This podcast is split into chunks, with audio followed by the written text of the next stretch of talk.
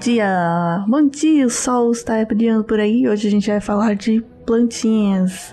É, Bem-vindos a mais um Spin de Notícias, o seu giro diário de informações científicas em escala subatômica. Aqui é a Nanaka de São Paulo. E hoje, 5 Coronian ou 3 de março. Vamos falar um pouco sobre tecnologia aplicada na agricultura. Speed Notícias.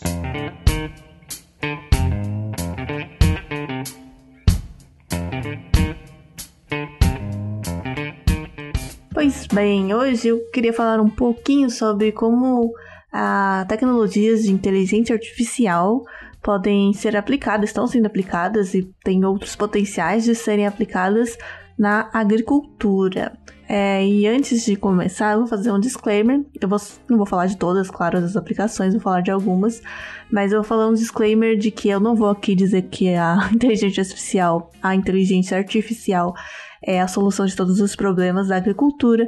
Eu vou falar principalmente da grande indústria da agricultura, que são as onde né, a inteligência artificial com, pode começar a ser aplicada, porque eles têm os recursos né, para pagar por isso, que ainda é uma tecnologia cara. Mas é claro que o problema da agricultura está muito além de tecnologia, né?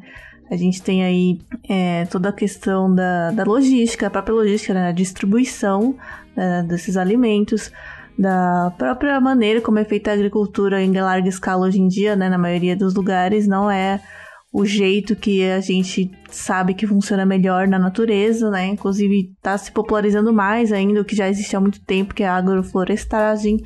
Teve até uma, uma reportagem, né, um programa do Globo Rural esse ano que foi bastante popular sobre a agroflorestagem e outros métodos aí. Eu não vou falar sobre isso, eu vou falar exclusivamente sobre como é interessante as coisas que a inteligência artificial pode fazer para melhorar a agricultura e, inclusive, para melhorar a qualidade e diminuir, por exemplo, a necessidade de aplicação de agrotóxicos e outras coisas que a gente quer, né, é, diminuir, otimizando o microgerenciamento que só é possível com o uso da inteligência artificial, né? Então, na agricultura existem três vertentes principais onde é utilizada a inteligência artificial, né?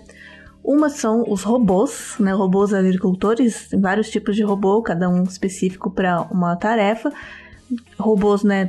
Existem os que não são, digamos assim, inteligentes, que eles só são programados né, para executar aquele movimento, mas como né, a, a, a própria natureza de uma, de uma plantação, né? Da, de cada lugar é, é diferente. Você não vai conseguir programar lá cada pixel exatamente onde que o braço do robô vai ter que usar, porque em cada um pode ser diferente. Então ele precisa de uma certa autonomia, né, para conseguir identificar onde que ele tem que agir.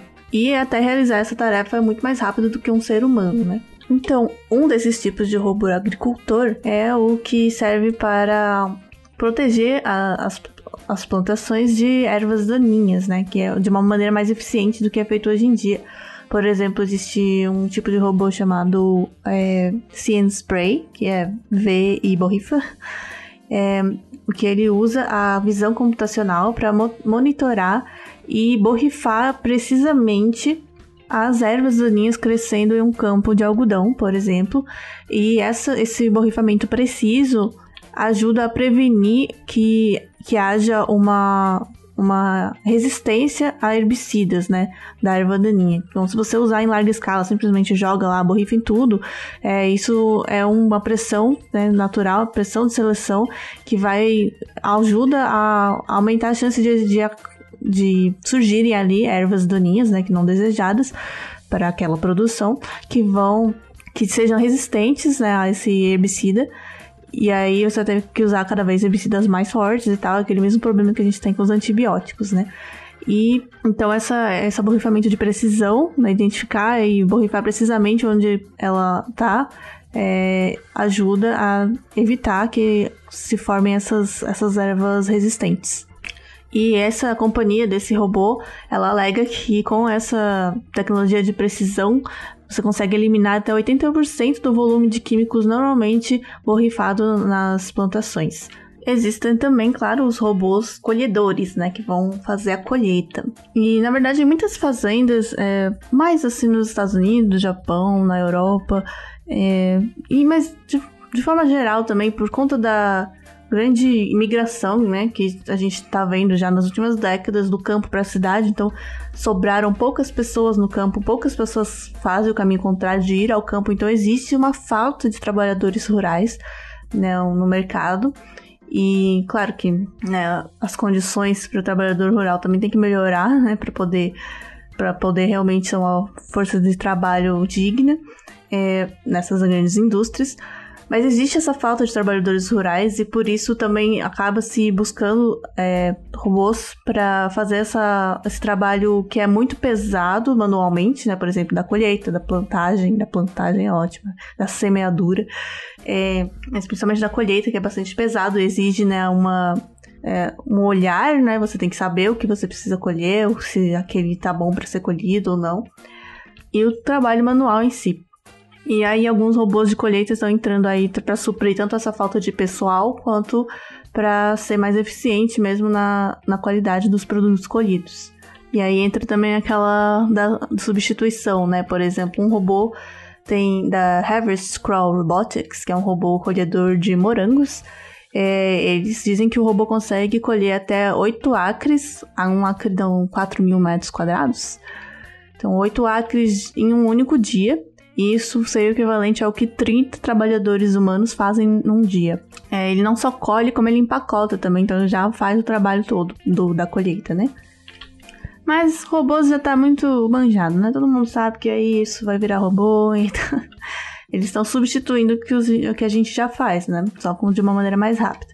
Agora, uma outra área da, da aplicação da inteligência artificial na agricultura é justamente o monitoramento da o micro monitoramento ou o macro monitoramento da plantação e também do solo, né? E o monitoramento constante disso, da saúde da, da, de cada planta ou de modo geral, né? De, por imagens de satélite também e do próprio solo. E o próprio modo como é feita a agricultura em larga escala, como eu falei, né? Que não é o mais recomendado, mas ele tem justamente essa característica de degradar o solo, né? E aí esse monitoramento permite que a gente saiba quando o solo está ficando degradado e está na hora de mudar. E algumas tecnologias conseguem inclusive determinar a qualidade do solo com base em imagem das plantas que estão crescendo ali. Por exemplo, é, tem uma startup chamada PIT de Berlim que desenvolveu uma aplicação de deep learning, né, de aprendizado profundo aí, é, chamada Plantix, que ela consegue identificar potenciais defeitos e faltas de nutriente no solo, analisando com os algoritmos, analisando e correlacionando a padrões na folhagem né, das plantas com certos defeitos de solo que são já foram identificados, né, que são conhecidos. Então por isso tem uma base de dados de treinamento aí. É, não só defeitos de solo, né, mas qualquer outra outra outra coisa que esteja prejudicando a planta, né? Basicamente é igual o software que vai detectar doenças em seres humanos, ele olha a planta e sabe qual que, que sua planta está precisando, né? Já tem até alguns aplicativos que fazem isso, né? Das suas plantas ornamentais aí, que você põe a foto e ele fala, ah, tá precisando de água, tá precisando de... Mas esse é num nível bem mais, é, mais detalhado, né? E eles dizem, é sempre a própria companhia né, que diz que eles estimaram a, a acurácia né, da, dessa relação entre a, o padrão de, das folhas e qual é o problema né, do solo ou do que quer que ela esteja precisando em 95% de acerto. É, mas não é só falar, né? Ele já tem aí uma grande base de clientes, de mais de 500 mil clientes usando essa tecnologia. Outra aplicação né, que tem a ver com a qualidade do solo é da, da Trace Genomics, que é uma aplicação de aprendizagem de máquina também para diagnosticar defeitos do solo parecida com esse, mas em vez de ela não olha na folha, né, na planta, mas ela pega uma amostra do solo, então você tem que mandar uma amostra do solo, e ela faz ah, o sequenciamento genético da, do, dos micro-organismos que estão nesse solo, e saber qual é a população de micro-organismos do solo é um ótimo indicador de muitas coisas, né, eu já trabalhei com isso também, não do solo, mas enfim. É, é, populações de micro-organismos dizem muitas coisas sobre o, o ambiente ali, o problema é que elas mudam com frequência, né? Então você vai ter que sempre mandar uma amostra e aí trabalhar nisso. E com uma certa frequência, provavelmente você vai precisar fazer essa avaliação do solo. Então, mas onde entra a inteligência artificial, né? É que com os resultados desse sequenciamento de saber quais são os micro-organismos que estão ali, aí sim eles usam um, um software treinado, né? Um, um algoritmo, algoritmo inteligência artificial de aprendizagem de máquina para saber o que fazer ali, né? O que pode ser, o que, o que está faltando, se eles comparando ele com outros solos com melhor ou pior qualidade. E aí também existem, claro, ainda em monitoramento, né? Em larga escala nós temos robôs, drones, né? E até imagens de satélite para fazer o monitoramento em larga escala de grandes áreas. No caso de drones, também pode ser de pequenas áreas. É, inclusive, os drones já são usados na agricultura há bastante tempo, né? Não, não necessariamente com autonomia e inteligência, mas desde 1980 já tem drones de, de irrigação, né? De borrifamento aí. É, no Japão, por exemplo, que eram usados para borrifar é, plantações. E uma dessas companhias que está agora com drones inteligentes é a Sky Squirrel, ou Skill do Céu, é, que, por exemplo, está fazendo drones para é, monitorar né, a tecnologia aérea de monitoramento de vinhedos, né, nesse, num caso específico, onde eles, os drones são programados para seguir uma rota e aí eles ficam lá fazendo essa rota né, o tempo todo, parece videogame, que tem aqueles drones fazendo a rota e eles vão usando a visão computacional para gravar imagens du- durante a rota toda, né? E essas imagens depois são passadas para assim um, um algoritmo de inteligência artificial que vai identificar o que precisa ser feito ali em cada ponto. Nesse caso específico dos vinhedos, né, ele olha principalmente nos padrões das folhas, assim como aquele outro aplicativo que era por imagem que você tinha que fotografar, né? A diferença dessa é que ele já vem com o drone que vai fazer essa rota, então ele pode cobrir grandes áreas. Ele é capaz, por exemplo, de escanear 50 acres, então 20 mil metros quadrados, isso, é isso, acho que é isso, em 24 minutos. Ele é bem mais eficiente do que uma pessoa. Pois é. E assim, a sua acurácia também tá ali perto dos 95%.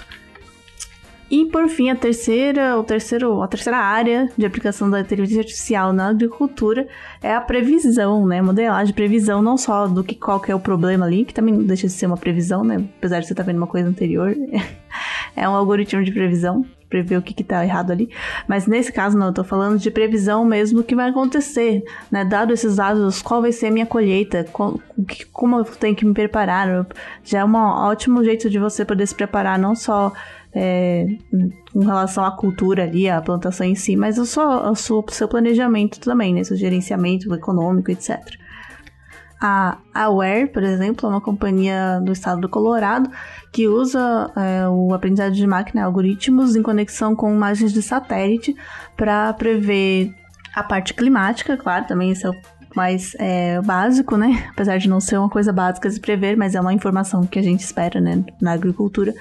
É, e eles, us- eles fazem isso de modo customizado para cada, cada cliente, então eles, eles dão um relatório bem detalhado, tanto do, do clima é, a longo prazo, né? Se vai ser, por exemplo, um ano mais seco tal, quanto e global, quanto hiperlocal, né? De, bem específico de cada local. Claro que isso é mais difícil de. é menos acurado, mas já é uma informação interessante também para se ter.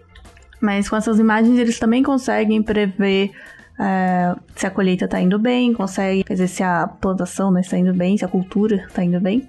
E até algumas doenças e pragas também conseguem prever.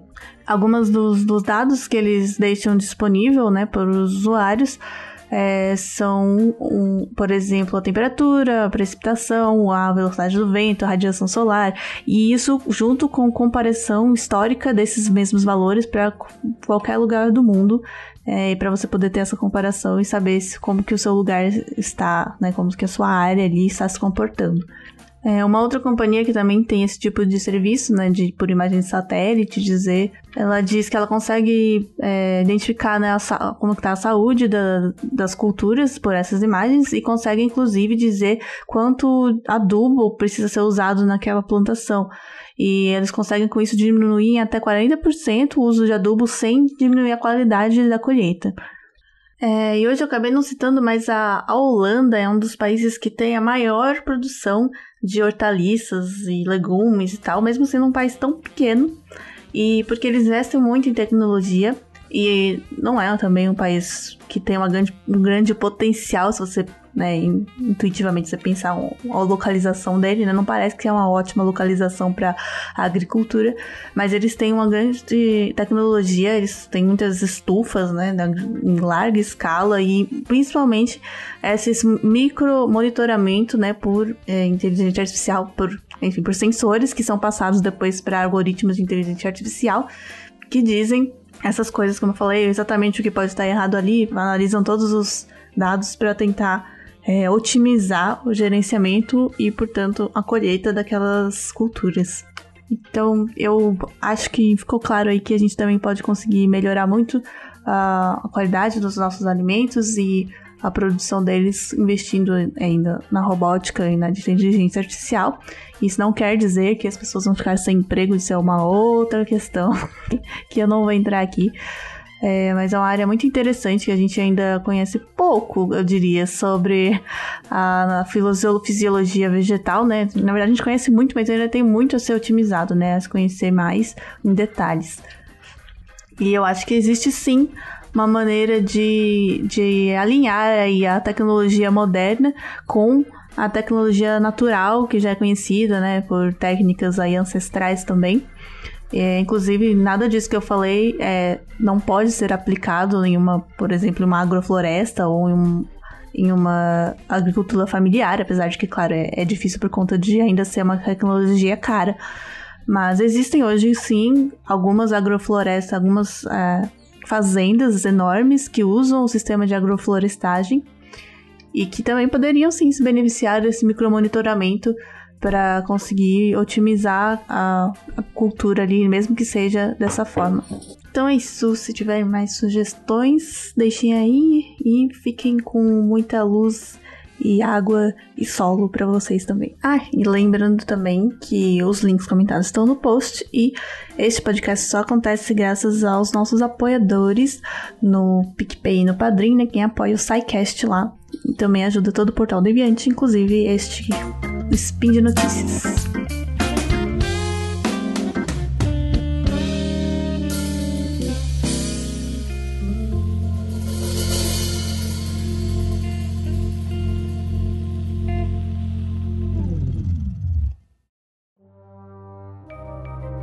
Este programa foi produzido por Mentes Deviantes.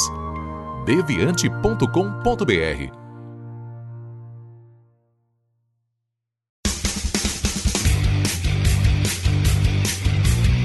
Cortes, edição de podcast.